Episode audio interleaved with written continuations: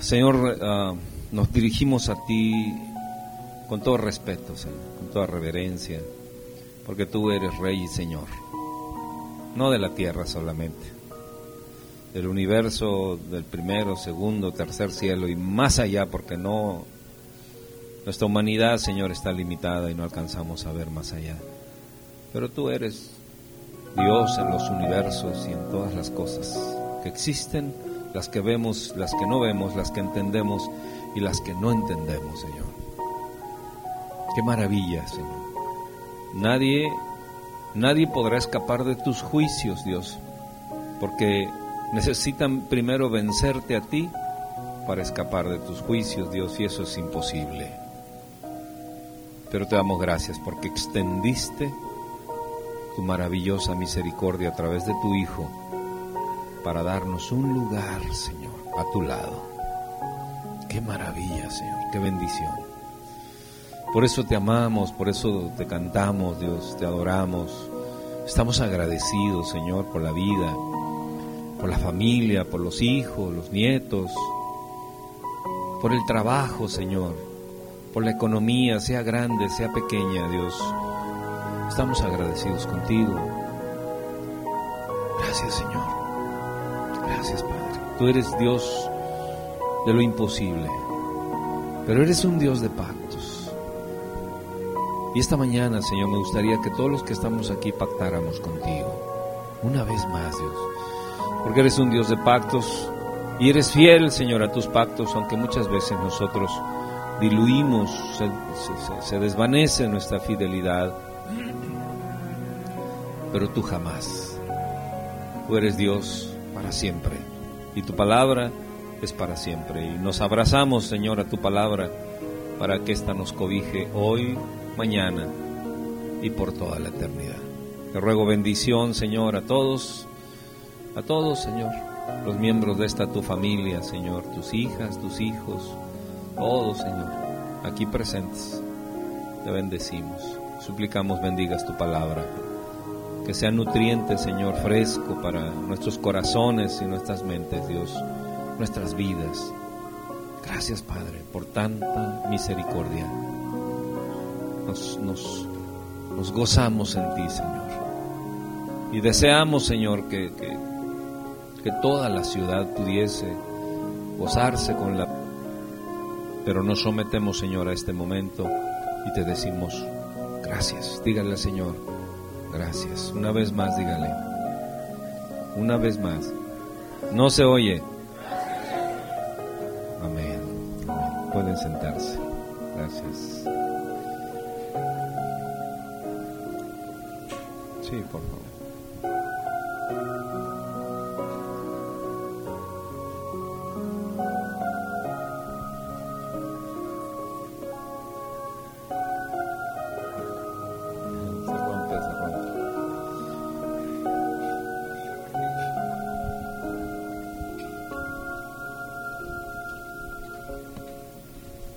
De pie y vaya y corre y saluda al más feo.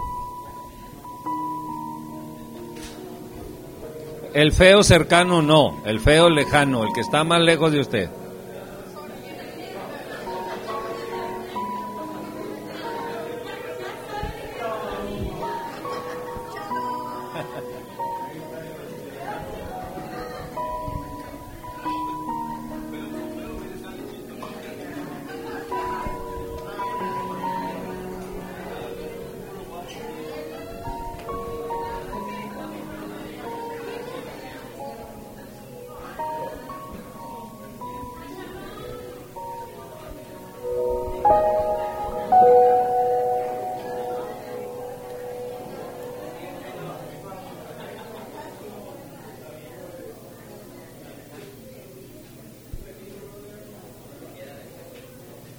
Muy bien, pueden tomar su lugar.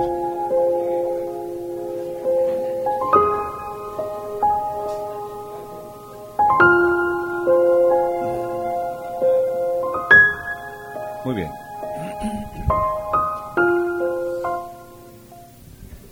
Quiero que, bueno, sí quiero, pero no quiero en una imposición, quiero en una invitación.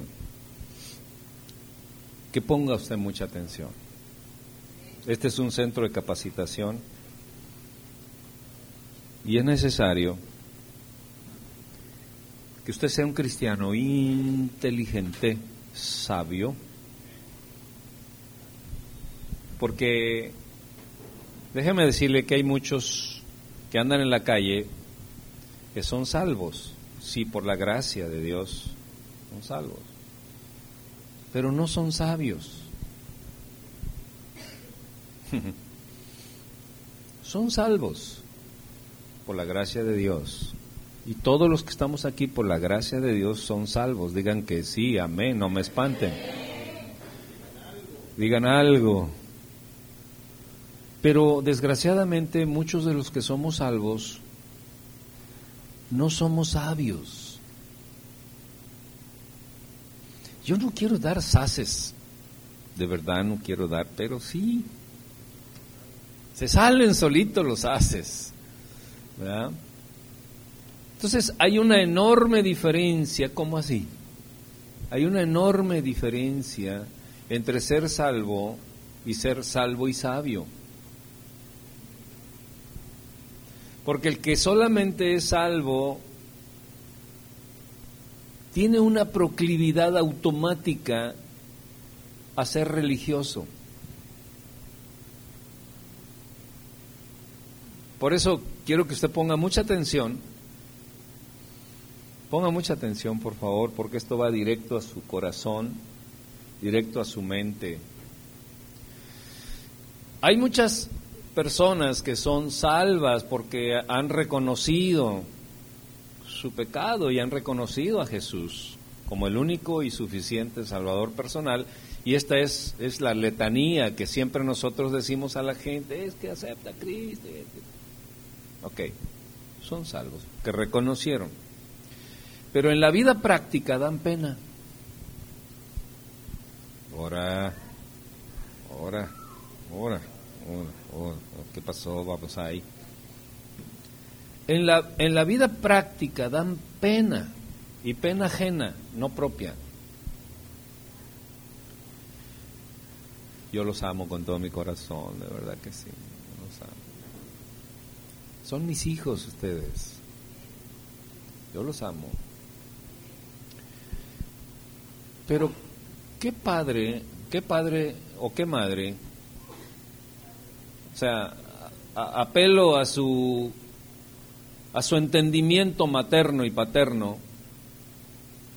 ¿Quién de ustedes quiere tener un hijo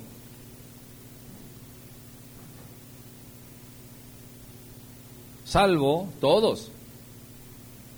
Pero ¿quién quiere tener un hijo que no es sabio? ¿Quién quiere tener un hijo que dé pena?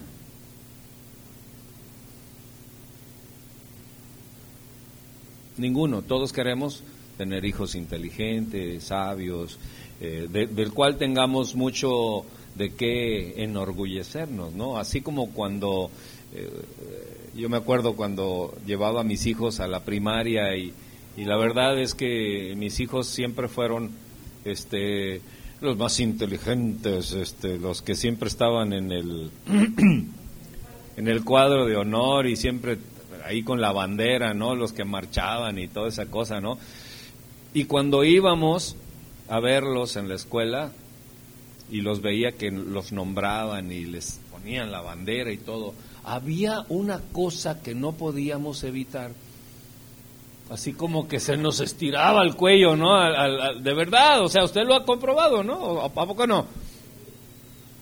Y ahí estamos tomándole fotos a nuestros changuitos, ¿no? Y eran los más bellos, eran los más bellos, ¿verdad? Aunque a lo mejor no era cierto, pero para nosotros era lo mejor de la vida. Pero crecieron.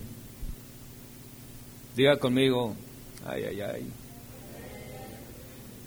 Y nos dimos cuenta de que no invertimos en nuestros hijos lo necesario para que ellos fueran sabios, prudentes, templados, de quien usted se sintiera orgulloso en el buen sentido. No estoy hablando del afán, del orgullo, sino estoy hablando de cómo decía el apóstol Pablo, ¿no? Sobre si de algo yo tengo que enorgullecerme es del Cristo crucificado y empieza una lista de cosas, ¿no? Y, y algo que yo quiero mencionarles, o sea, les doy este preámbulo porque Dios nos llama no solamente a ser salvos y ya. Y se los he dicho muchas veces, si a eso nos llamara el Señor en el momento en que tú reconociste tu error y pecado y recibes, en ese momento, ya, véngase para acá, usted no tiene nada que hacer en la tierra, ya se salvó y aquí mejor lo aseguro, ¿verdad? Acá en, en los cuartitos del cielo, no tiene nada que. Pero no sucede así, sino que el Señor, por su gracia, lo redime y luego le da una encomienda. Automáticamente usted tiene una encomienda. Y esa encomienda es representarlo a Él. Y para representar a nuestro Dios se necesita ser sabio. Ya eres salvo, pero la sola salvación no es suficiente para que tú seas un digno representante de tu Señor y Salvador. Y todos empezamos una carrera. Y no quiere decir que ya la, hayamos alcanzado, como decía Pablo, no, no la he alcanzado, pero procuro, pero voy, pero camino, pero insisto en ir siempre hacia adelante. La figura que yo tengo delante de mí es la del varón perfecto que es Cristo Jesús. O sea, él, estaba, él nos estaba diciendo, Pablo nos estaba diciendo,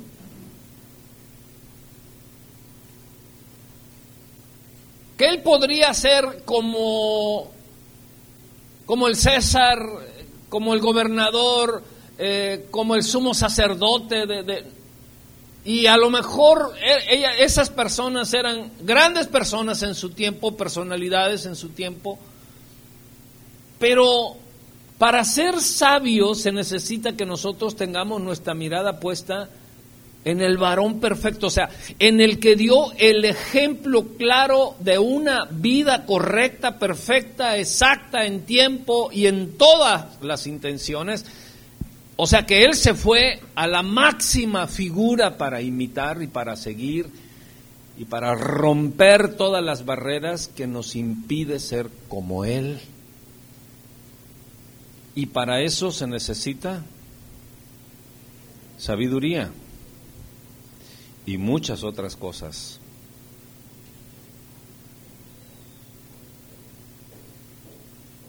Amén. Y usted está aquí para adquirirlas. Porque Dios le va a pedir cuentas. ¿Qué hiciste con mi encomienda? ¿Caminaste hacia la figura perfecta? ¿Diste tu vida por ello? ¿Insististe en ello? ¿O cualquier cosa te desvanecía?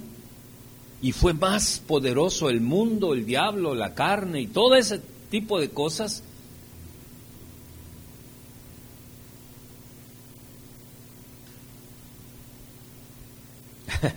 en el en la cima estaba, perdón, en la cumbre, estaba predicando un hermanito eh, que es un, varón de Dios, de todos mis respetos. Y él estaba hablando acerca de condenar la carne, que la carne era la que se atravesaba y la carne no nos dejaba. Y pues yo le puse el victorioso porque estaba bien flaquito, él no tiene mucho problema. Oh, hermano, le decía yo, usted es un victorioso. Me dice, ¿por qué, apóstol? Pues es que usted, mire, no tiene mucha carne.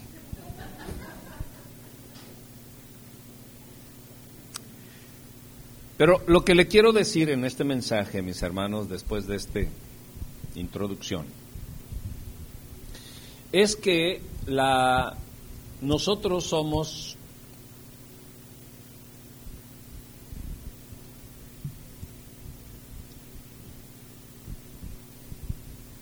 un almacén, nosotros somos una casa.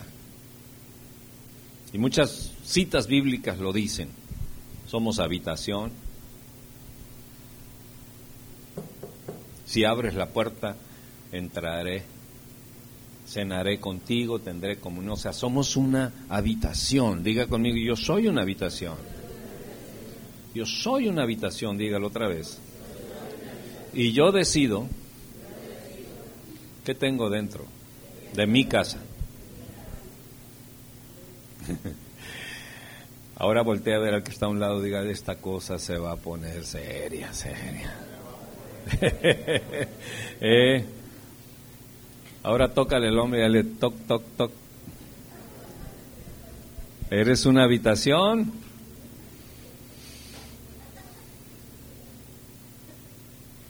Y la Biblia dice que la palabra de Dios es una sonda. ¿Dónde dice eso? Yo nunca lo había escuchado. ¿Es eso? Bueno, vamos a Hebreos 4. Todos traen su Biblia.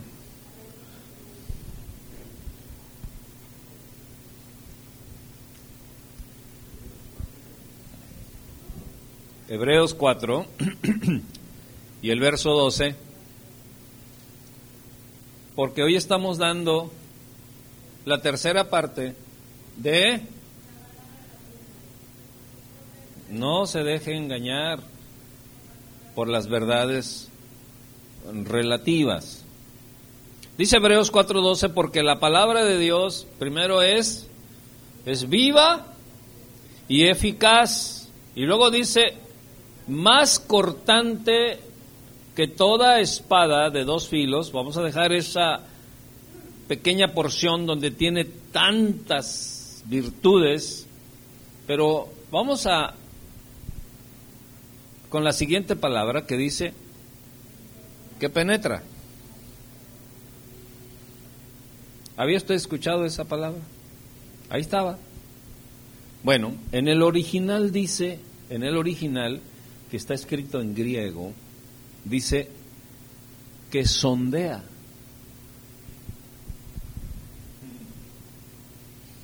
Ya me está hablando de una sonda que sondea. En español dice que penetra, en griego dice que sondea. Y hay otras eh, eh, eh, interpretaciones que afirman esto, que sondea. Entonces ahí nos damos cuenta de que la palabra de Dios es una sonda. Es una sonda. Entonces, la palabra de Dios, que es una sonda, tiene la capacidad de penetrar nuestro interior si nosotros lo permitimos. Tiene la capacidad de entrar en nuestro interior, valga la repetición, si nosotros le permitimos. O si nosotros no le permitimos, le dejamos la puerta cerrada. Y la palabra de Dios no entra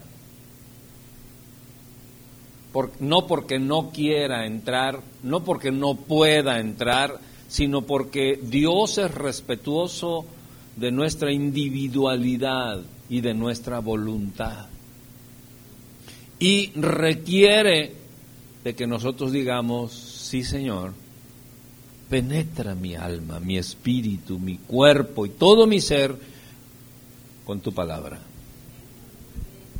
Para que entonces el Señor diga, ¿de veras? Sí, Señor. Muy bien. Prepárate. Prepárate. Allí vamos. Así nos traía la, pastora con la guía que trae del Waze. Le puedes poner las palabras de las personalidades que quieras. le puedes poner la de Elvis Presley y, dice, eh, baby, aquí a la izquierda, baby. Y así, ¿no? pero le puso el del, ¿qué, ¿cuál es el? Ah, sí, que dice, y ahí veníamos en la carretera y a la izquierda, baby, vamos a esta. si me necesitas, despiértame. Llegamos al lugar, rompan filas. Bueno. ¿Pero qué le estaba diciendo? Entonces, perdón, prepárense. Porque una sonda, existen muchas sondas, y, y, hace algún tiempo les hablé de este tema acerca de las diferentes sondas que hay. Por ejemplo, hay una sonda, la primer, la primer sonda que se inventó, que tiene los registros fue cuando navegaban, iban en sus barquitos en el mar y cuando ellos eh, por alguna cosa estaban en una tormenta o para saber qué profundidad tenía el lugar donde estaban, lanzaban un pedazo de plomo o de fierro, lo que fuera, o de una piedra, con un mecate, y lo dejaban caer en el mar. Y esa era la sonda, y luego ya hasta que sentían que topaba, la volvían a subir y lo medían y decían, no, pues sí, todavía hay 200 metros de profundidad, 300, y seguían avanzando y luego después de un rato volvían a avanzar, o después de algunas horas volvían a lanzar la sonda y ya decían, no, ya, ya hay nada más 180 metros, ok, vamos avanzando hacia, hacia tierra firme. Es la primera sonda, una de las primeras sondas de la que se tiene registro. Entonces, la sonda tiene la capacidad de medir tu profundidad. ¿Qué tan profundo andas o qué tan superficial eres? Levanten el rostro así, digan, envíame aquí, Señor, envíame a mí. Entonces, cuando nosotros nos estamos dando cuenta de que la palabra de Dios es una sonda, es una sonda que mide tu profundidad. ¿Qué tan profundo eres en la vida espiritual? ¿Qué tan profundo eres en la vida familiar? ¿Qué tan profundo eres en la vida veraz? ¿Qué tan profundo eres en la justicia? ¿O qué tan superficial eres? ¿O ni profundidad tienes? Porque normalmente nosotros tenemos nuestro propio concepto de todos los pronunciamientos que te acabo de dar. Yo tengo mi propio concepto de si soy o no justo. Yo tengo mi propio concepto de si soy o no soy bueno. Yo tengo mi propio concepto de si soy o no soy responsable, o si soy o no soy trabajador, o si soy o no soy honorable, o si soy o no soy etcétera. Yo tengo mi propio concepto, cada quien tiene su propio concepto, pero no queremos muchas veces venir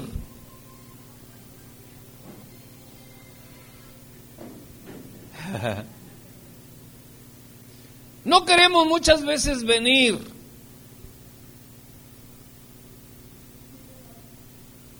No ha pasado nada. Apague sus celulares, por favor, o quíteles el timbre, todo esto. Si tiene una llamada, córtela o mande un mensajito que después, después usted le llama. No importa si es la suegra. Bueno, ahí quién sabe si tenga usted problemas con eso. Entonces, cada quien tiene su propio concepto de todos estos elementos que les acabo de decir. Y por eso cuando la palabra de Dios les empieza a medir, nos empezamos a incomodar. Haga conmigo así.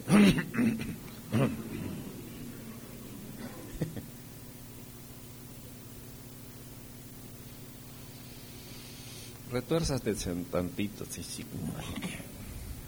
así como, como este, ¿cómo se llama los, los gusanitos esos que les echan sal?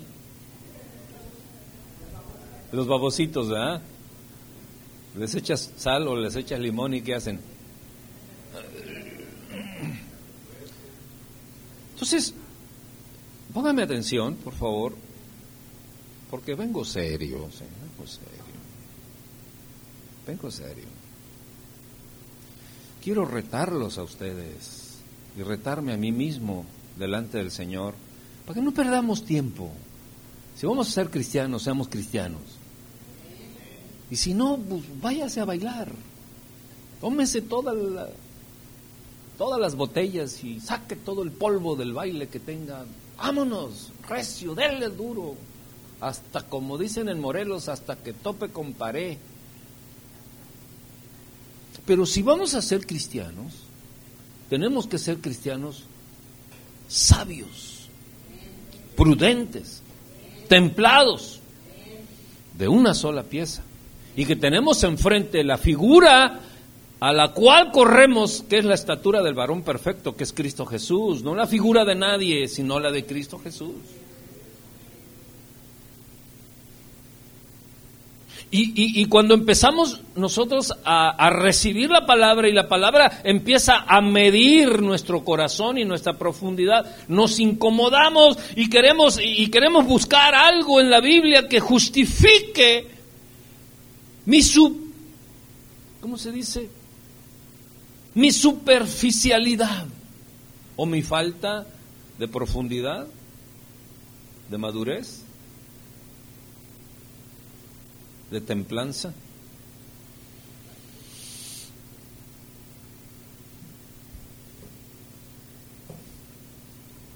Porque la palabra de Dios me está midiendo. Me está midiendo. Y tú sabes por dónde andas. Yo sé por dónde ando. Pero si tú te cuentas un cuento chino, con tal de evitar la medición de la palabra, pues te vas a topar con pared.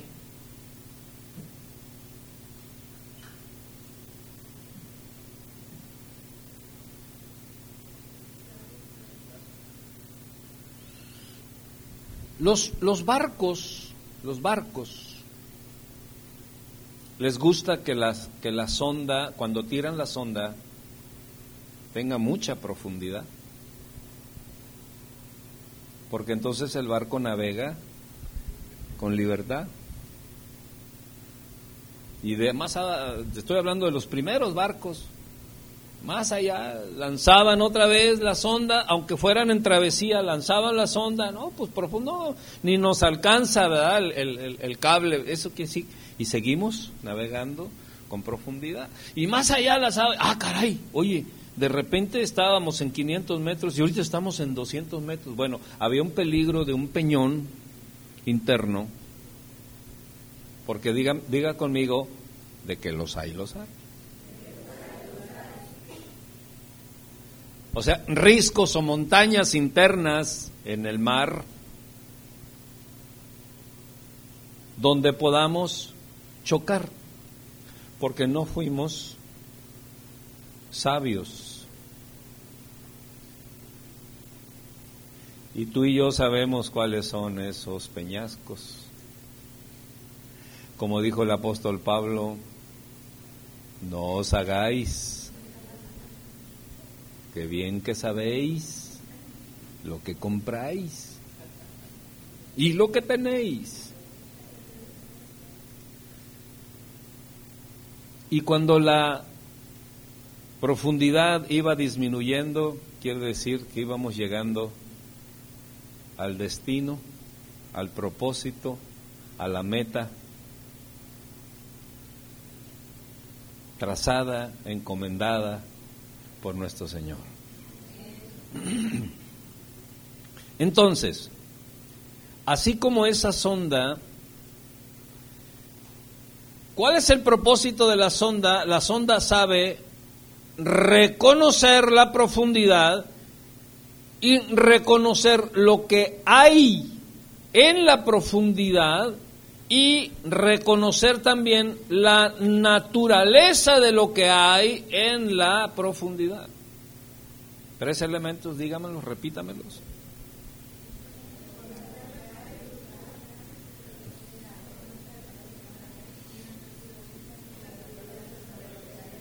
De lo que hay. Hay un dicho muy mexicano que dice que Solo la cuchara sabe lo que hay en el fondo de la olla. Y hay algunos que han metido tanto la cuchara que ya se les quemó. Porque el único que mete cuchara en el fondo del corazón de la humanidad es Dios y su palabra. Pero hay quienes quieren meterse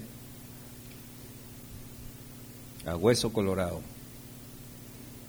Y entonces se topan también con pared porque quieren ellos educar a su manera a las personas que solamente pueden ser educadas por la palabra de Dios.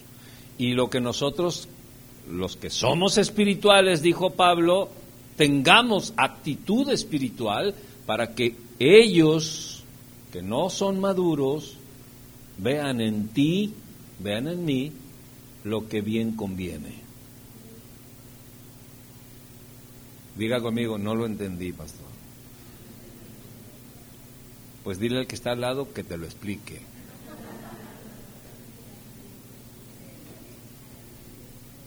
Porque muchas veces queremos educar a los hermanos a chanclazos o a bibliazos. Pero la única manera en que nosotros podemos transferir las virtudes de lo que tenemos dentro es a través de la expresión de nuestra vida. Sea hello. Estoy orando para que fulano de tal ya no sea tan tan. Sí está bien que ores por él, por supuesto, porque la palabra dice que orad sin cesar, o sea, el hermano César se queda fuera de la oración, pero está bien que ores por él, pero está mejor que le demuestres con tu vida lo que es correcto. Porque eso te va a comprometer a que tu vida tenga una profundidad gloriosa donde el barco que Él trae navegue con toda tranquilidad.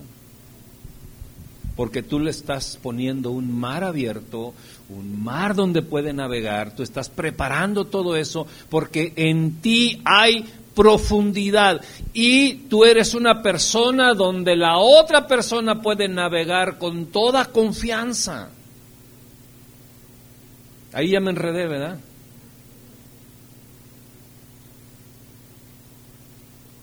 Pero cuando somos salvos y no somos sabios, no somos de confianza.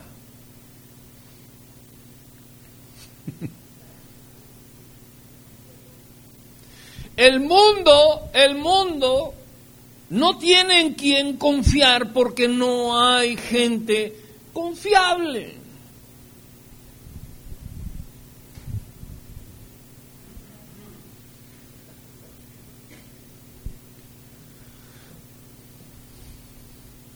¿Hasta ahí o ya nos vamos? ay, ay, ay. Entonces, por eso es que cuando venimos domingo a domingo, miércoles a miércoles, viernes a viernes, y en cada evento que tenemos, siempre, siempre el pastor les está diciendo, lleguen temprano, asistan, llueva, truena, lo que sea, vengan, porque yo estoy viendo su profundidad. Les estoy lanzando la sonda, y a veces las, lanzo la sonda con, con mucha esperanza y ¡pac! topa. Ni siquiera se hunde ahí en la superficie, ahí yo le quiero meter.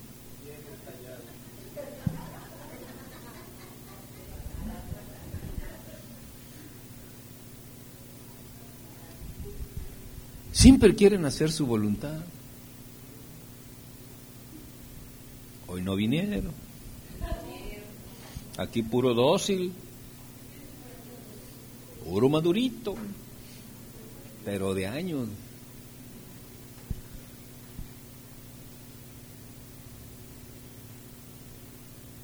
Entonces,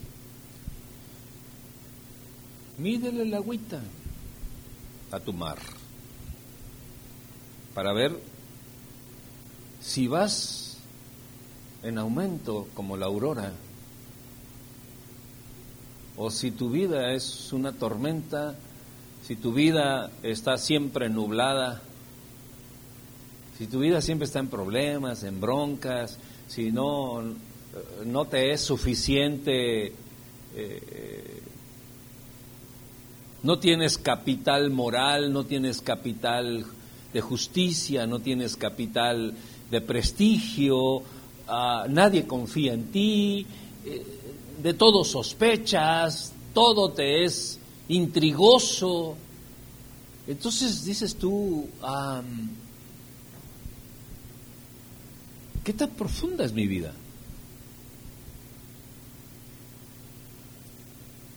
Si todo lo que hace la gente, bueno o malo o no tan bueno, te causa intriga, te causa incomodidad y, dices tú, este, pues no sé por qué, pero, pero, pero la hermana fulana de tal me cae mal. ¿Pero qué te ha hecho? No me ha hecho nada. Pero nomás la veo, se me pone el hígado verde. O el hermano fulano de tal, mira qué bien que se cree, que, cree que es qué o qué, de qué. Y están ocupados en otra cosa. De tal manera que cuando Dios lanza la sonda, ahí topa. O es más, ni siquiera se dan cuenta. Porque en primer lugar, en primer lugar, no nos gusta que nos midan. Diga conmigo, a mí me encanta, no, me encanta. No, no nos gusta que nos midan.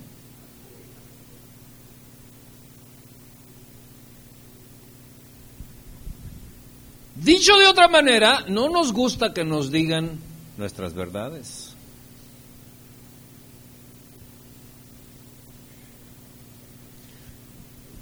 Carraspé.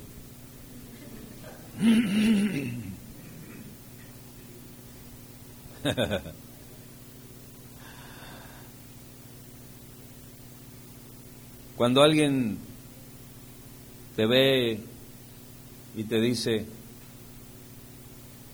hoy no te bañaste, ¿verdad? Julieta dice, no, sí te bañaste. Cuando alguien te dice, no te bañaste, y tú sabes que no te bañaste, ¿qué contestas? Ay, tú sí que muy limpiecito, ¿qué? No podemos decir, fíjate que no, hoy no me bañé, no me alcanzó el agua, tuve prisa o lo que sea. O sea, ¿por qué? Porque, porque somos retados, porque alguien nos midió. yo abrazo a todo el mundo y yo me doy quién, quién se bañó y quién no.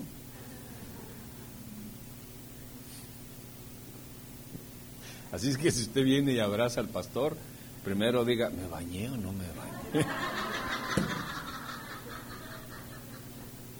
No se crea, no se crea. Ese, es un cháscarro. Pero, pero Dios sabe perfectamente, Dios sabe perfectamente en quién puede poner su sonda y en quién no. O en quién se cansó de poner la sonda.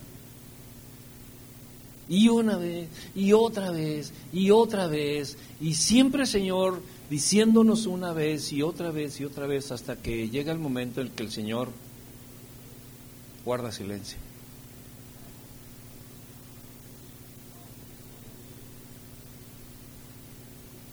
Algunos podrá estar diciendo, ¿qué le dieron al pastor allá en Campeche?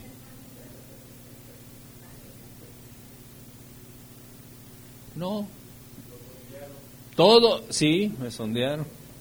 Todo lo que, lo que les estoy dando en este momento no tiene nada que ver con Campeche. Si no, pregúntale al pastor. Nada que ver con Campeche. ¿Por qué? Porque yo dejo para mí lo que yo recibí de allá y, yo quiero para ustedes lo que Dios quiere darles a ustedes. Si yo traigo lo de allá para ustedes, no tiene sentido porque ustedes debieron haber ido para poder recibir lo de allá, pero usted diga gloria a Dios porque estoy recibiendo lo de aquí, porque aquí estoy. Diga conmigo presente. Estoy presente. Entonces, seamos sinceros, seamos sinceros. ¿A quién le gusta ser medido? No nos gusta, no nos gusta que nos midan. Oiga, usted, usted no se levanta temprano, ¿verdad? ¿Y a ti qué te importa? O sea, cuando alguien nos mide, respondemos agresivo, agresivos.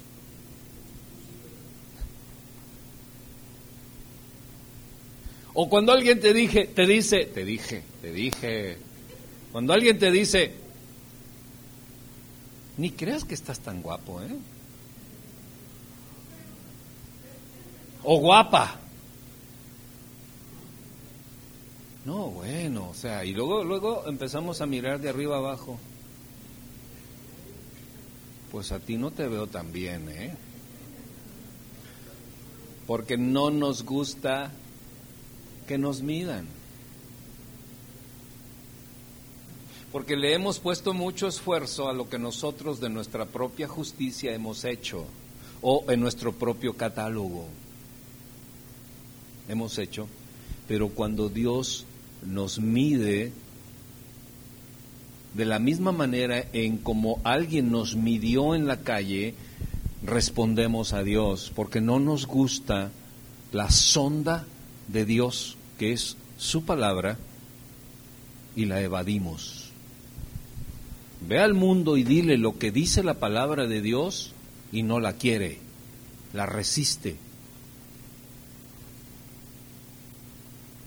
¿Por qué? Porque no tienen profundidad para recibir la sonda de la palabra de Dios. Pero se supone que nosotros venimos domingo a domingo, miércoles a miércoles, a recibir la sonda de la palabra de Dios y nosotros debemos de ser receptores, hambrientos, de ser medidos por la palabra de Dios para ser corregidos en nuestra vida. Y dice la Escritura, no te fíes de tu propia prudencia. Fíjate de Dios de todo corazón y Él enderezará tus caminos y tus pasos. Pero muchas veces nosotros en nuestro propio concepto y en nuestra propia medida queremos enderezar los pasos que no se pueden porque están torcidos. Ante la vida están torcidos y todo lo que esté torcido ante la vida es porque están torcidos ante Dios.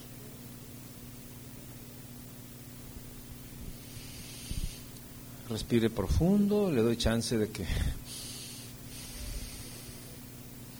respire profundo. Y muchas veces nosotros traemos nuestra propia reglita.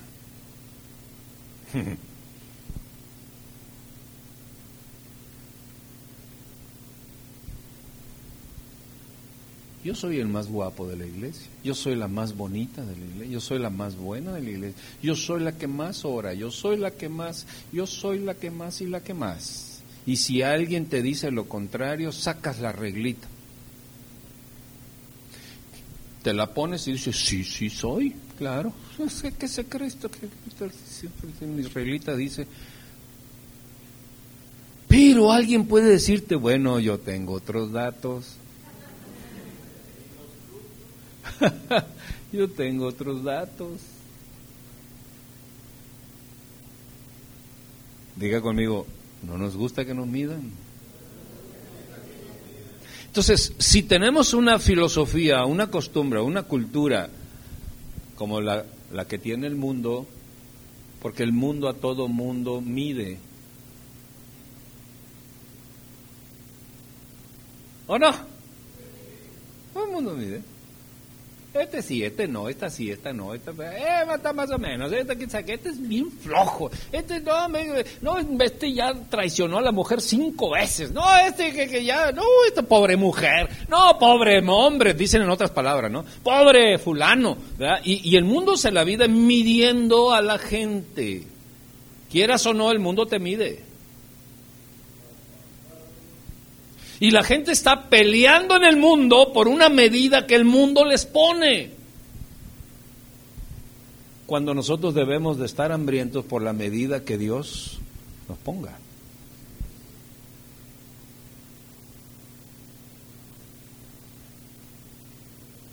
Me voy a meter al mundo médico. Así es de que si encuentras algún error, hermana Maite, es que estás equivocada, ¿eh?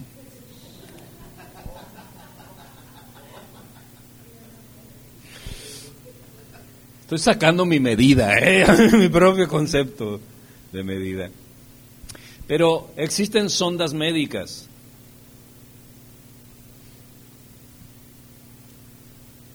Tienes dolor, tienes angustia, tienes de este, no puedes dormir, este, eh, más estás piense y piense y te volteas para acá y te volteas para allá y siempre sale la misma canción o siempre sale la misma, eh, el mismo espanto, la misma duda, las mismas cosas, ¿no? Y, y tu, tu cuerpo se enferma porque todo lo que le sucede al alma repercute en el cuerpo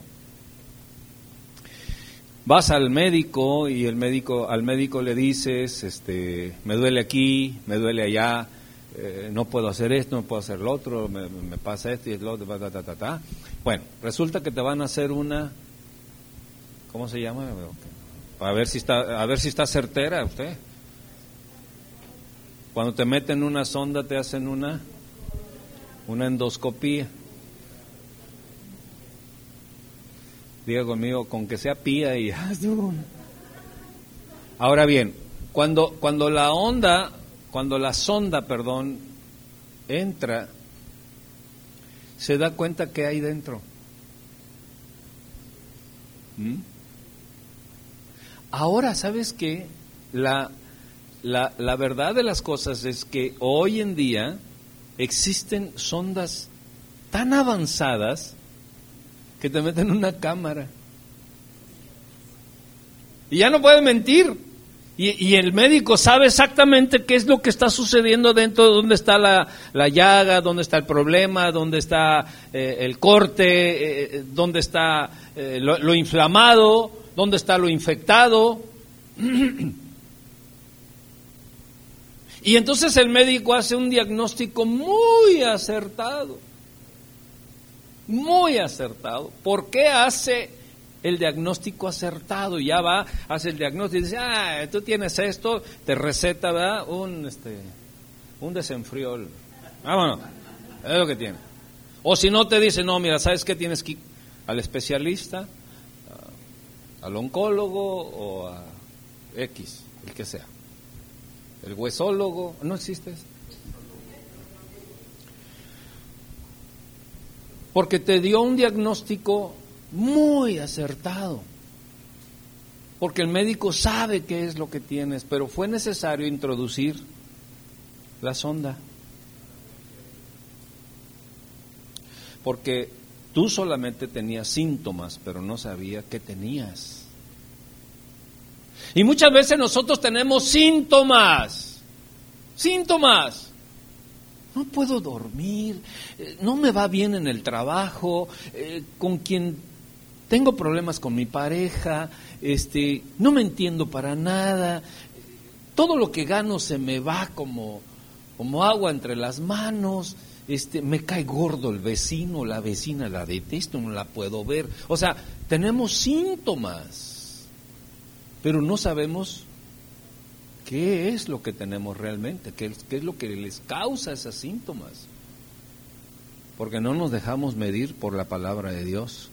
Porque dice la palabra de Dios que es una sonda que penetra hasta partir el alma, aún los huesos y los tuétanos, dice la Escritura, y discierne los pensamientos y las intenciones del corazón. Entonces, si tú tienes intenciones agresivas, suicidas o lo que sea, y no te dejas medir por la palabra de Dios, nunca sabrás cuál es realmente tu diagnóstico.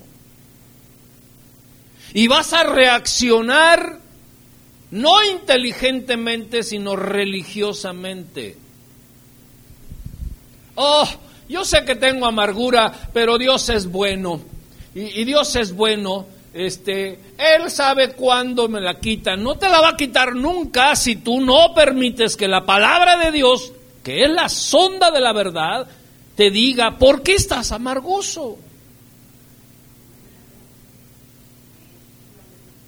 ¿Por qué te duele esto? ¿Por qué te duele aquello? ¿Por qué tienes envidia? ¿Por qué tienes coraje? ¿Por qué tienes duda? ¿Por qué tienes todas esas cosas que son síntomas? Nunca nos vamos a dar cuenta qué es exactamente lo que las provoca.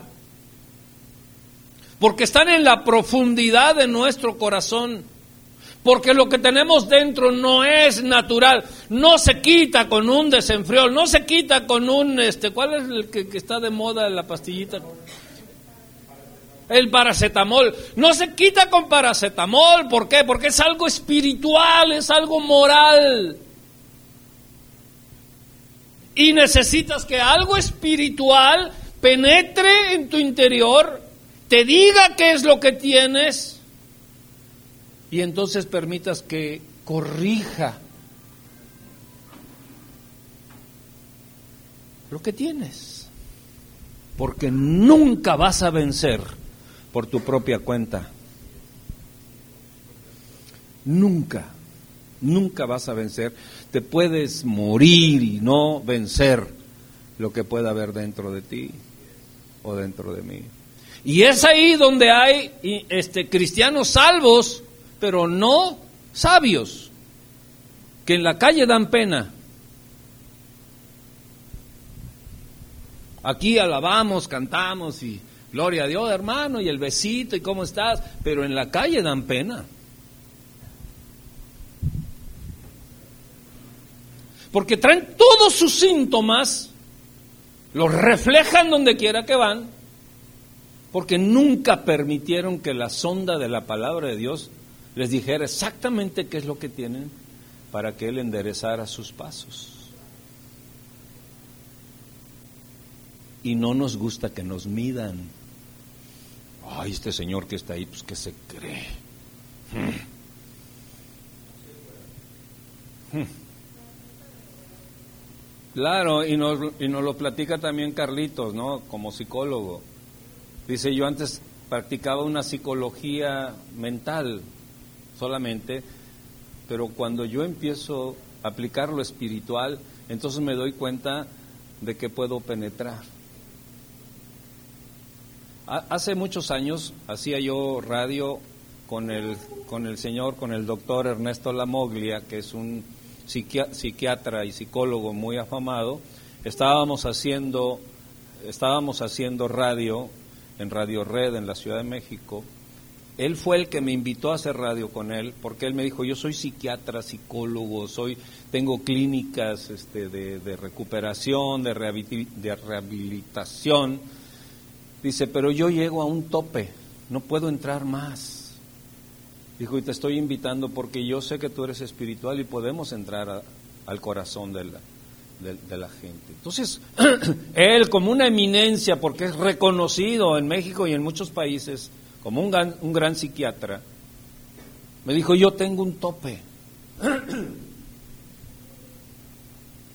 Pero tú que tienes la palabra de Dios, dice, puedes penetrar al corazón de la gente.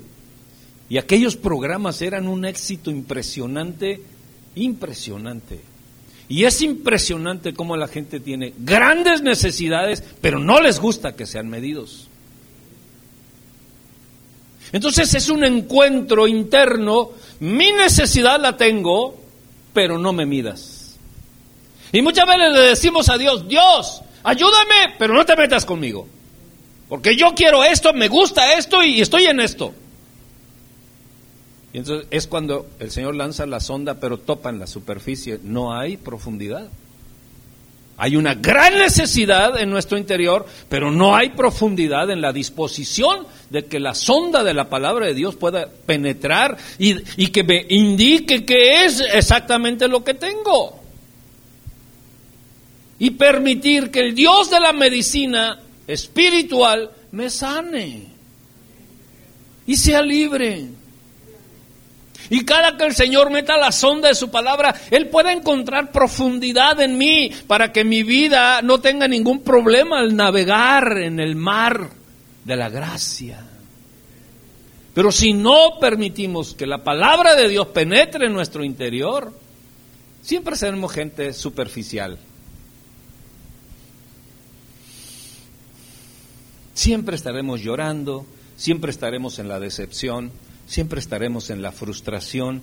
Sí, ¿por qué él sí y yo no? ¿Por qué ella sí y yo no? Pues, ¿qué sucede en mi vida? Dios, tantas veces te he pedido. Y el Señor dice, pues no dejas que la palabra penetre. No dejas que mi medicina te sane. Tú tienes tu propio concepto, tu propia eh, eh, ideología, tu propia filosofía, tienes tu propia costumbre, tienes tus propias cosas y no permites que mi palabra haga efecto en ti.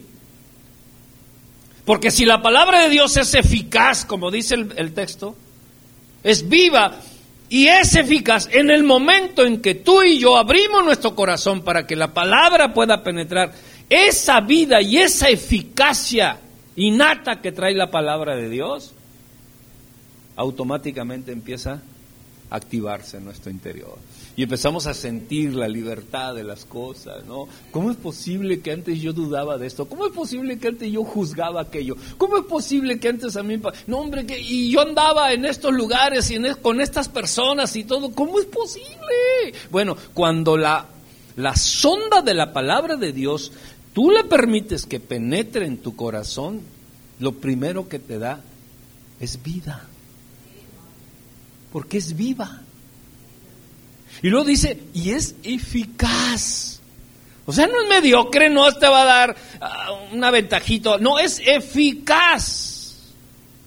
Y más cortante que espada de dos filos. O sea, puede cortar toda enfermedad, puede cortar toda cadena, puede quitar todo aquello que aprieta tu vida, que amarga tu vida. Todo lo puede cortar, todo es posible para el que cree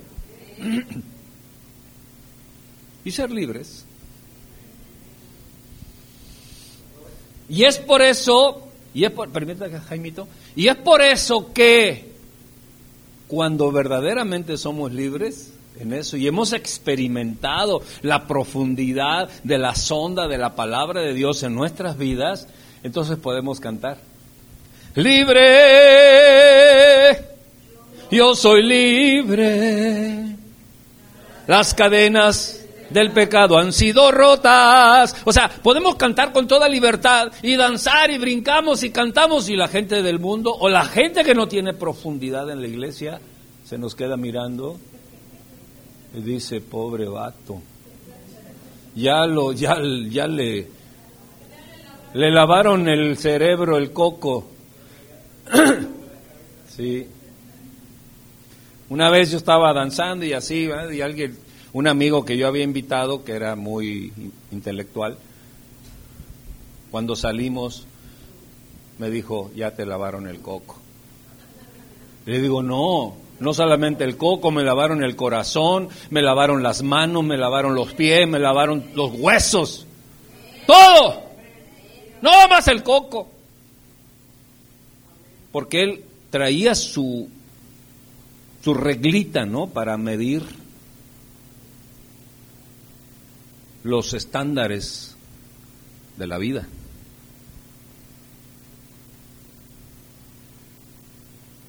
Te voy a decir una cosa.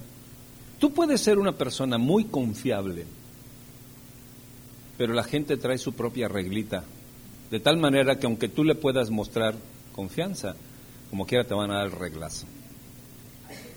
Porque traen traen su regla personal, su regla particular. Y por eso muchas veces cuando asistimos a la iglesia, traemos nuestra reglita personal. Bueno, la hermana fulana que no tiene otros zapatos, trae siempre los mismos. Ahora, ahora. porque, porque traemos nuestra propia reglita. Pero, pero cuando, cuando la gente viene expectante a lo que Dios va a hacer con él o con ella, lo que menos ve son los zapatos.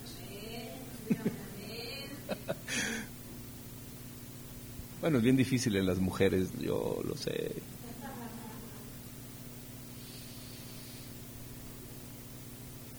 Pero quiero decirte esta mañana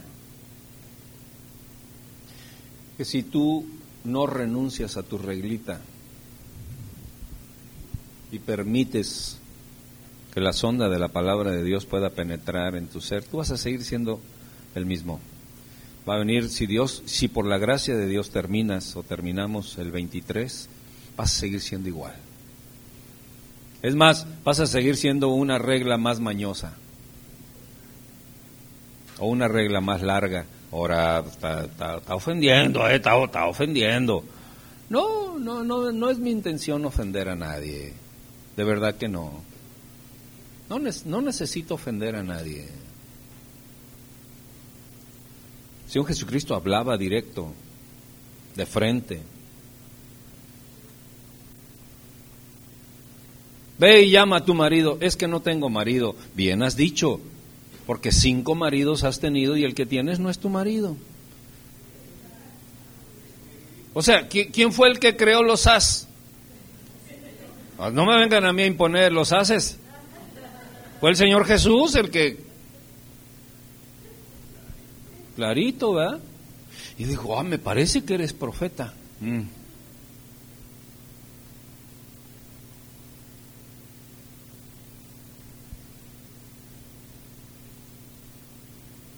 Cuando tú permites que la palabra de Dios penetre de verdad y le dices al Señor, Señor, la verdad es que estoy cansado, estoy cansada de ser como soy.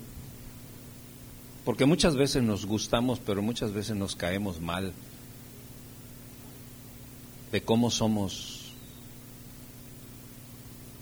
Yo a veces me caigo mal, otra vez la misma burrada. Como dice en Colombia, la misma bobada estoy metido en la misma bobada de siempre, ¿no? Yo mismo muchas veces me caigo mal y me recrimino. Pero una vez, pero una cosa es que de repente te caigas mal y otra cosa es que todos los días y toda la vida se esté viviendo un regaño constante, porque cuando estamos insatisfechos de la vida nos estamos regañando constantemente. ¿Por qué no esto y por qué no lo otro? Y si hubiese sido, y si hubiese pasado, y si hubiese querido, no, Dios, pero, pero es que no, la situación es que, o sea, y nosotros mismos nos estamos regañando siempre a nosotros mismos. Pero cuando nosotros permitimos que la palabra de Dios sea nuestro consuelo, entonces decimos, wow, Señor, la verdad es que sí soy bien amargoso, pero tu palabra es más dulce que cualquier amargura mía. Y entonces empezamos a darnos cuenta que caminar con Dios no es un camino religioso, no es un camino de golpes de pecho, ni no es un camino de gloria a Dios, aleluya, santo, santo. No es ese, es una demostración de una vida calificada por Dios y cualificada por Dios, corregida por Dios, santificada por Dios. Y entonces empezamos a presumir a nuestro Dios, no a nosotros mismos. Oye, qué bien te ves. Es que estoy bien. Es que me siento bien. Gracias a Dios. Por eso siempre que me dicen, pastor, ¿cómo está? Al 120. Y estoy siendo sencillito. ¿Eh? Así traigo una pata ahí toda dolida o diarrea o lo que sea. ¿Cómo está, pastor? Al 120. ¿Eh? ¿Sí o no, bombón? ¿Eh? Literal.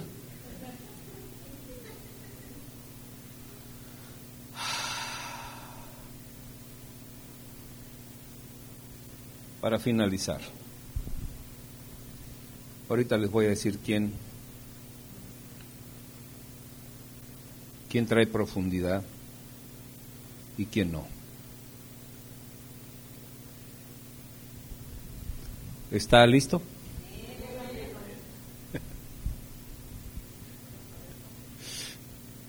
Primero, repito esto, repito esto. Primero no nos gusta que nos midan. Pregunta que está hablando, ¿y a ti te gusta que te midan? Te va a decir que no, y si te dice que sí, hipócrita.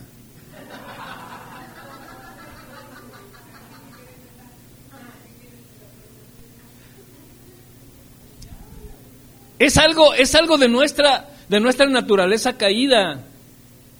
No nos gusta que nos midan. Pero cuando nosotros permitimos que la palabra de Dios sea la que nos mida y corrige nuestra vida, entonces ya no, no, no nos interesa cuando la gente nos mide.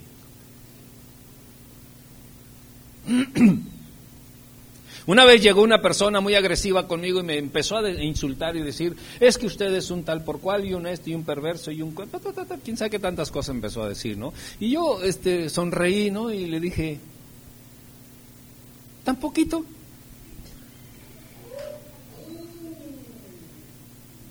Queda mirando y dice, ¿le parece poco? Le digo, sí. Porque ante los ojos de Dios yo soy reo de juicio eterno. Yo soy digno de muerte y de eternidad por mis maldades. Y tú nada más me vienes a decir ahí, son boberías. Lo que tú me estás diciendo.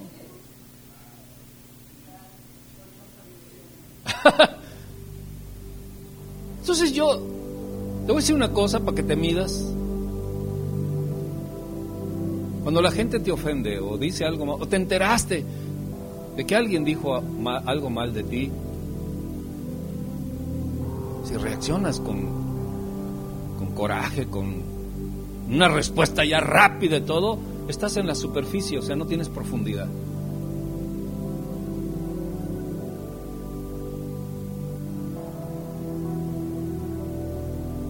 Cierre sus ojos así, como que arrúllese tantito para no sentir, para que sea como anestésico. Y uno puede decir, es que es mi reacción natural. ¿Qué le vamos a hacer, pastor? Así soy, así me hizo Dios. No, Dios no te hizo así. Dios no te hizo, no le eche la culpa a Dios. Así me hizo Dios. Es que ese es mi temperamento. Es que soy de tal región. Es que soy de tal país. Es que usted no me comprende y empezamos a sacar nuestra reglita o nuestra reglotota. Y empezamos a presumir nuestra regla y le decimos, es que yo tengo una regla más grande que la tuya. ¡Ja! No sabes con quién te estás metiendo, sabandija.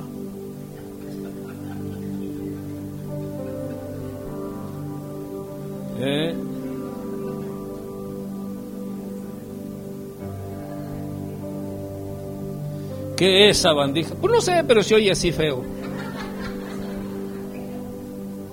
Es una, es una, una, ah, es, es, es, una expresión despectiva de alguien. Es como decir, este, piojo, vámonos, piojo. Pulga, pedacito de piojo. Ni a piojo llegas lagartija. Porque nos encontramos no solamente afuera, sino dentro.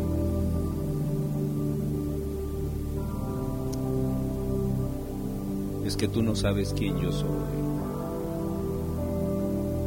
No le digas a nadie, soy Superman.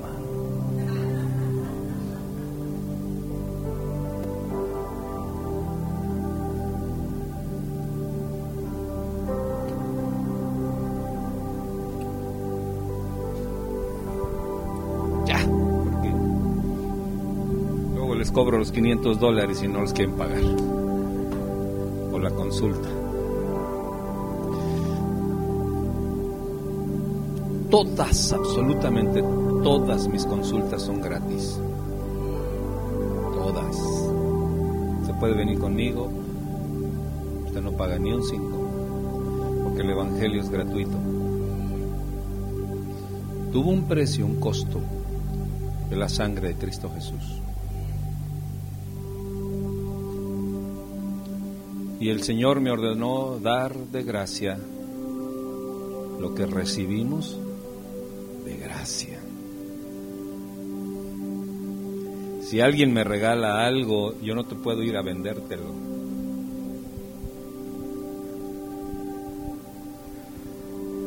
Porque nos salimos del principio de dar de gracia lo que recibimos de gracia. Puedes vender lo que tú construiste, lo que tú trabajaste, lo que tú invertiste, puedes ir y venderlo. Pero muchas veces la gente recibe un regalo, dice, ay, este regalo que me dieron está caro, lo voy a ir a vender. ¿Te saliste del principio de haber recibido de gracia y dar de gracia? Y el mundo está esperando recibir de gracia. Pero como no somos sabios, lo que el mundo recibe son bibliazos, religiosismos, reglamentos de religiones.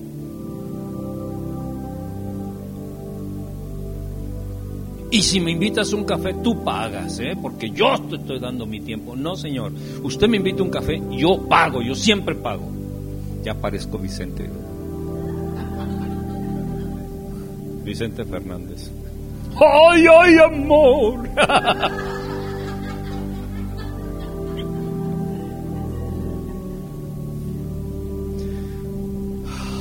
Por cierto, bomboncitos, tenemos un cafecito pendiente. Se les va a aparecer, se les va a aparecer San Diego.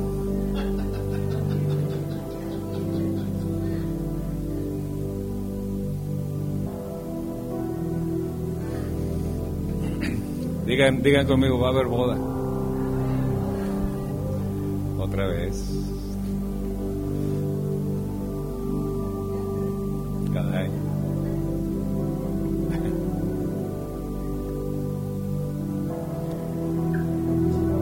Ya está Bomboncito Junior.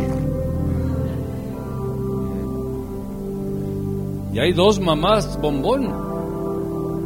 La familia bombón está creciendo. Podemos vivir una vida feliz, agradable. No somos una eh, congregación religiosa, somos una familia. ¿Cómo se comporta una familia? Ay, hermano, qué bueno que viniste. Torre de marfil. o sea, ¿qué onda? Diga conmigo, ¿qué onda? O sea, la verdad. O sea, hello, soy de Guayacán.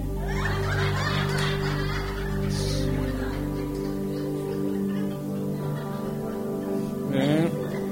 Ni me inviten del otro lado de la López, porque yo sé que allá de aquel lado también vive gente, pero...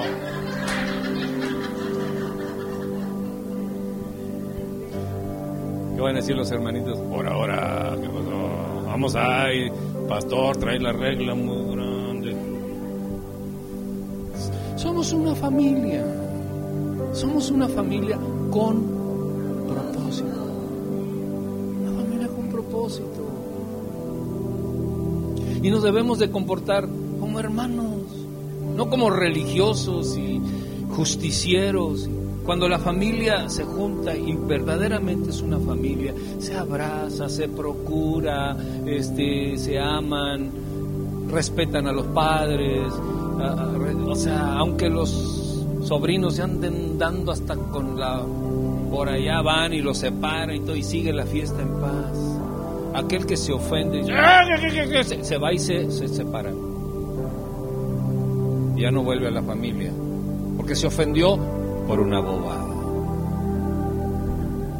Se agarraron a pleito ahí los dos chamaquitos por el mismo triciclo o, por el, mismo juguetito y por una tontera se separan de la familia. Y muchas veces nosotros cuando no hemos entendido que somos una familia, nos separamos porque el padre de la casa dijo algo que me ofendió.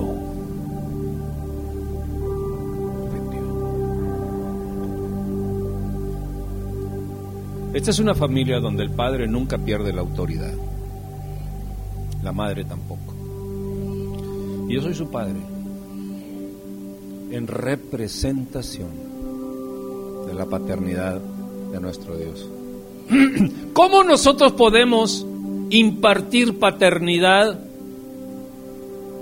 expresando la paternidad del Padre? No la mía, porque si fuera por la mía, yo les diría, a ver, esta semana ustedes llévenme a los tacos, la otra semana ustedes llévenme a las pizzas y, sacar provecho de cada uno de ustedes. Pero la paternidad que viene del Padre es un cobijo hermoso, glorioso, lleno de gracia, lleno de amor. Pero les inyecta su palabra. Porque la familia de Dios no puede ser regida por los principios del mundo o por las filosofías religiosas, sino por la misma palabra de Dios que es espada de dos filos que penetra hasta partir el alma. El, el original dice separar el espíritu del alma porque el alma es María Cristina. Siempre te quiere gobernar. ¿Quiénes se acuerdan de esa canción del tiempo de Jaimito? A mí me han platicado. Jaimito nos platicó. María Cristina te quiere gobernar. Yo lo único que me acuerdo es Cantinflas bailando María Cristina. Algo así, ¿no? El alma, el alma es María Cristina. Siempre quiere gobernar el alma y hacer a un lado el espíritu. Porque en el alma están mis medidas, mis reglas, lo que yo quiero, lo que a mí me gusta, lo que a mí me satisface, cuando yo quiera, como yo quiero, y hago mi redompegue la gana. Ya escuché la medida de Dios. Ya eh, oí la regla de Dios.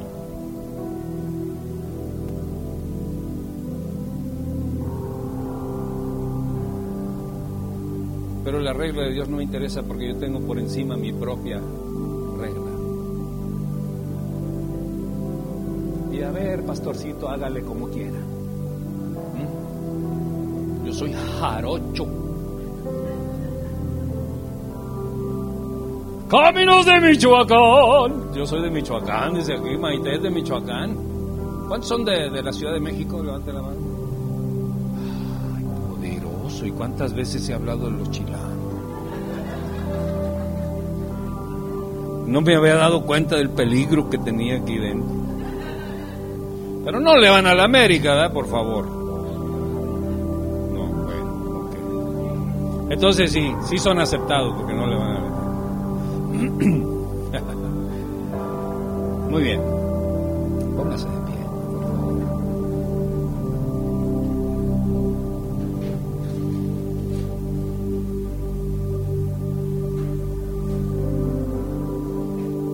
Nadie se mueva.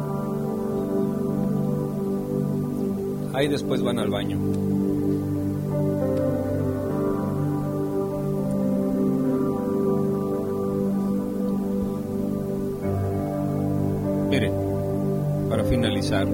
no podemos finalizar este momento si no venimos al altar de Dios.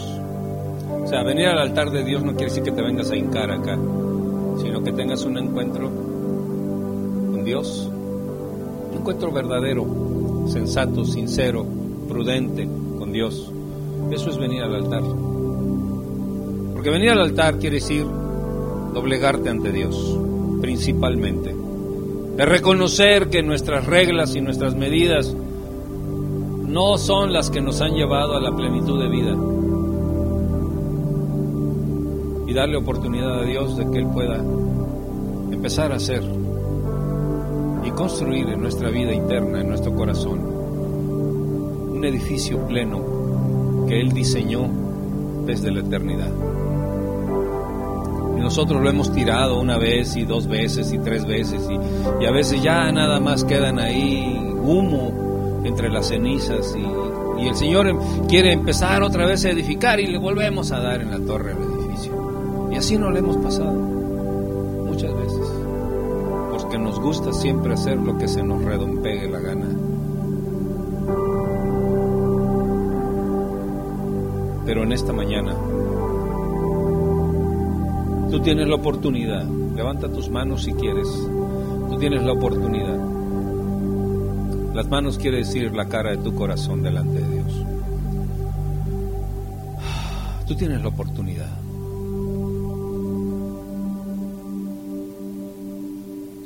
De decirle, Señor, aquí está mi corazón. Reconozco, Señor, que siempre he cargado mis propias reglas, mis propios juicios mi propio entendimiento, lo que he recibido del mundo, de la gente, de las tradiciones, de las costumbres. Y he sido escaso en tu palabra.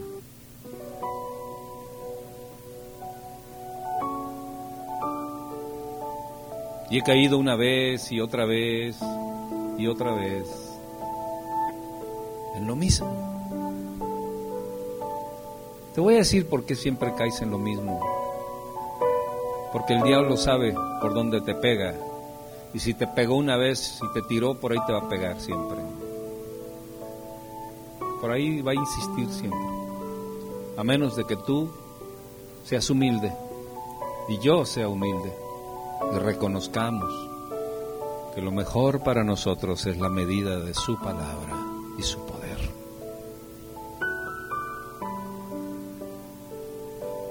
Ponte a cuentas con Dios.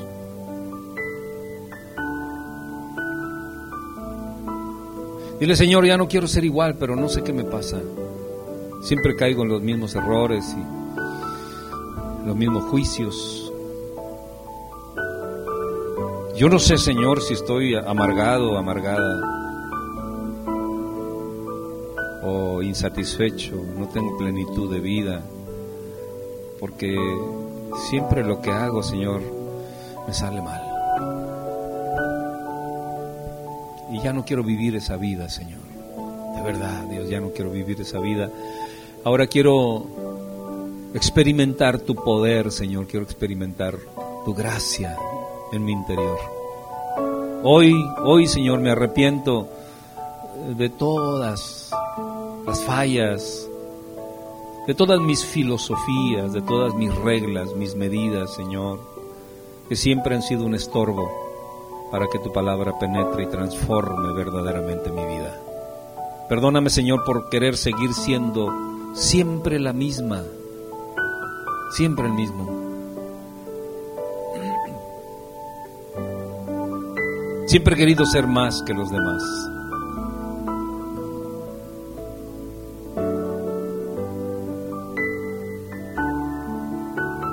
Y no me he dado cuenta, Señor, de que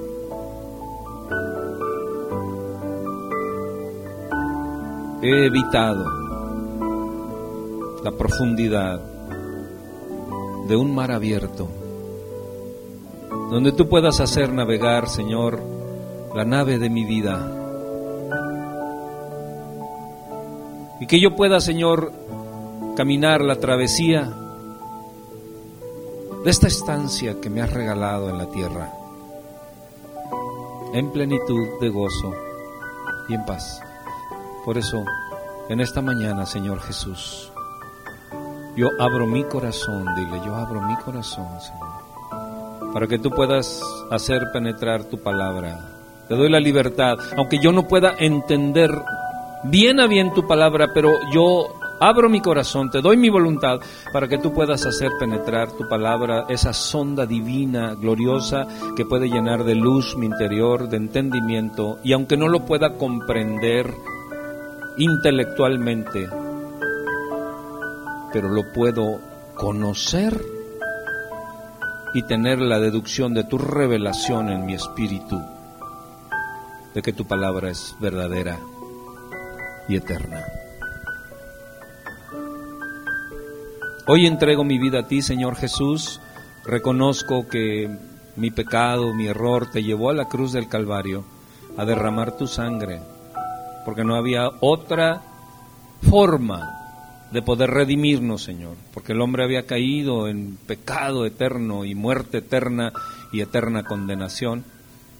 Y es por eso que tú viniste, Dios, a vivir una vida perfecta y demostrarle al mundo, a la gente, al mismo diablo, que se puede vivir una vida perfecta. Pero a pesar de eso, el diablo no tenía derecho sobre ti porque tú no habías pecado y cometió la infracción de matarte. Y entonces tú arrebataste las llaves de la muerte y nos diste la vida, Señor, a través de tu resurrección. Aleluya. Gracias, Señor, por ese acto tan heroico, tan precioso, que muchos millones desprecian, Señor. Y otros se atragantaron con ello y se fueron a la apostasía, Señor despreciando, Señor, lo que ya habían probado, las dulzuras, Señor, de tu paz y de tu justicia. Pero en esta mañana, Señor, la misericordia tuya, que no se ha acabado y que no se va a acabar, Señor, es la que estamos dejando entrar en nuestro corazón, en nuestra vida. Y si penetra en mí, puede penetrar en mi familia, en mi esposa, en mi esposo, en mis hijos, en mis nietos, y puede llenar de luz la familia, la luz de tu palabra y la luz de tu verdad. No una luz artificial, no una luz simbólica, no una luz de energía como dicen los los este los religiosos del ambiente, sino la luz verdadera. Porque tú dijiste, "Yo soy la luz del mundo." El que ande conmigo, el que esté en mí, no tropezará jamás. Y esa es la luz, la cual estamos dando la bienvenida en esta mañana a nuestros corazones y a nuestras mentes, para poder ser sabios donde quiera que andemos, prudentes, templados, mesurados, inteligentes, amorosos, perdonadores, que podamos contemplar la vida desde tus ojos, Señor, o con tus ojos, o tú puedas ver a través de los nuestros, Dios, y la gente pueda sentir que les hace falta que nosotros estemos con ellos porque traemos la luz y la verdad en nuestro interior, en nuestro corazón, Señor. Que nuestros hijos vean que sus padres son amorosos, que sus padres son entendidos, que no es el grito, que no es el regaño, que no es hacer justicia con mi propia vara, con mi propia medida, sino que ahora me voy de este lugar lleno de la palabra de Dios, de la medida del amor y de la gracia de Dios para dársela a mis hijos, para dársela a mis familiares, a mi esposo, a mi esposa, a mis abuelos, a mis nietos, mis compañeros de trabajo, a mis jefes, respetarlos, honrarlos, porque ahora traigo en mi interior la verdad de la palabra de Dios y de la justicia de Dios y perdono a todos aquellos que me han ofendido, que te han ofendido, que te han minimizado, que, que, se te han acercado con intenciones perversas. Porque ahora cuando tienes la luz de Dios en tu interior, te puedes dar cuenta de quién se acerca a ti con intenciones perversas, porque ahora tienes la sabiduría de Dios y no la del mundo que está ciega, que no ve más allá de lo que sus ojos puedan alcanzar a ver, ojos físicos. Pero te doy gracias, Señor, porque tu palabra no solamente separa el espíritu del alma, sino que le da luz y entendimiento a nuestra mente natural y a nuestra mente espiritual, a nuestro corazón moral y a nuestro corazón espiritual. Tú le pones eternidad y le pones sabiduría para saber los caminos que debemos caminar. Perdónanos, Señor, Perdona nuestras ofensas y perdona nuestras tibiezas, Señor, nuestra falta de rendición, nuestra falta de, puntualidad, Señor, para venir a la iglesia, nuestra falta de responsabilidad, Señor, para, para corresponder al, al gran amor, Señor, con el cual tú nos has amado, Dios. Perdónanos por no traer el diezmo al alfolí, ahora lo vamos a hacer porque respetamos tus principios financieros, Señor. Perdónanos por no amar a aquellos que nos han ofendido, aún dentro de la congregación. Pero ahora los vamos a amar con tu amor, porque tu amor es más fuerte que cualquier intención que tenga mi corazón. Una nueva vida, un nuevo año, nuevas cosas, nuevos caminos. Ya los viejos caminos están oxidados, están enfermos, están amañados, son tercos, son cuadrados, pero un nuevo camino, un camino de gracia, de fortaleza, de poder en el Señor, de fe y de esperanza en que Dios es bueno y será bueno todo el tiempo conmigo. Y yo siempre abriré mi corazón, Señor, para que tú puedas poner tu palabra, tu sonda divina, Señor, en mi interior. Gracias, Dios.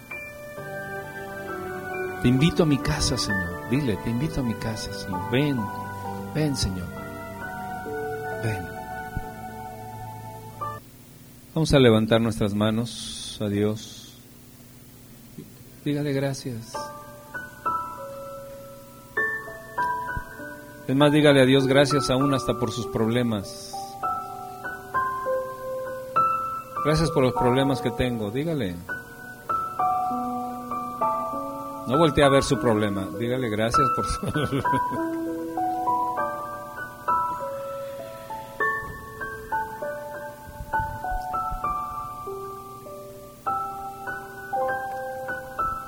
Gracias, Señor.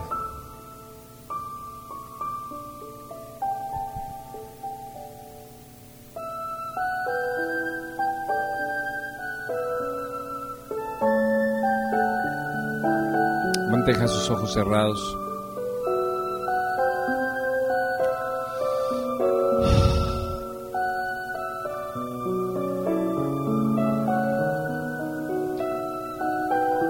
Personas en este lugar que durante este año van a ver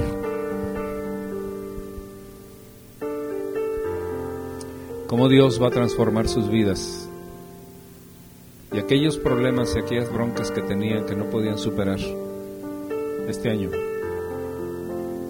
las van a poder superar y van a poder danzar y darle gloria a Dios por ello. Pero desgraciadamente va a haber personas que se van a aferrar a su propia regla. Terminará el año y pasará nada.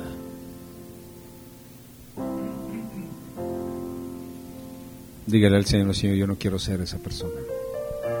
Yo no quiero ser esa persona. Yo quiero una transformación, una vida gloriosa, Ya no quiero ser como yo, Señor. Quiero ser como tú. Y ahora la paz que el mundo no da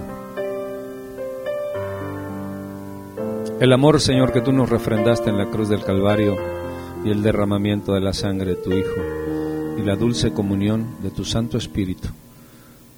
Vaya con cada uno de tus hijos y de tus hijas, desde ahora y para siempre. Y el pueblo de Dios dice. Somos...